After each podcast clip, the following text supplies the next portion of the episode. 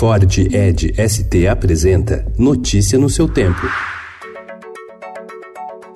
Olá, sejam todos muito bem-vindos. Hoje é quinta-feira, dia 27 de junho de 2019. Eu sou o Cadu Cortez, ao meu lado, Alessandra Romano. E estes são os principais destaques do jornal Estado de São Paulo.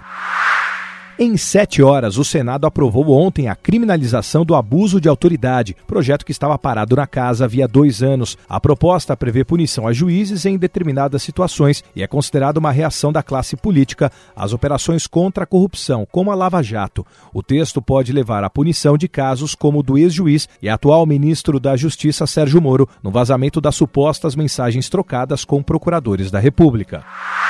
O Procurador Regional da República, Maurício Gotardo Gerum, recomendou ao TRF4, responsável pela Lava Jato na segunda instância, que aumente a pena do ex-presidente Lula na ação penal do sítio em Atibaia. O petista foi condenado em primeira instância por corrupção passiva e lavagem de dinheiro a 12 anos e 11 meses de prisão.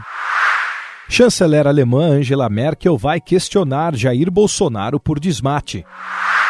Um dia após o governo editar três decretos e enviar um projeto de lei sobre posse e porte de armas no país, o Senado aprovou ontem permissão para que habitantes de áreas rurais usem armas em toda a extensão da propriedade, não apenas na sede.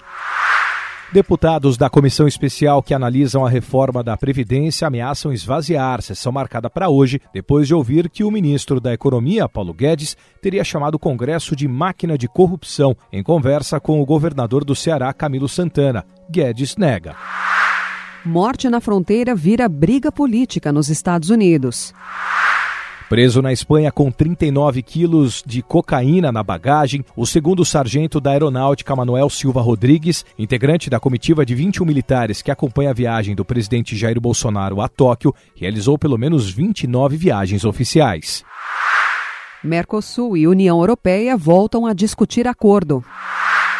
Condenado a quatro anos e seis meses em regime aberto, o senador Assir Gurgatz foi liberado pelo juiz Fernando Messeri do TJ do Distrito Federal a passar férias com a família no Caribe. À noite, Alexandre de Moraes do Supremo Tribunal vetou a viagem.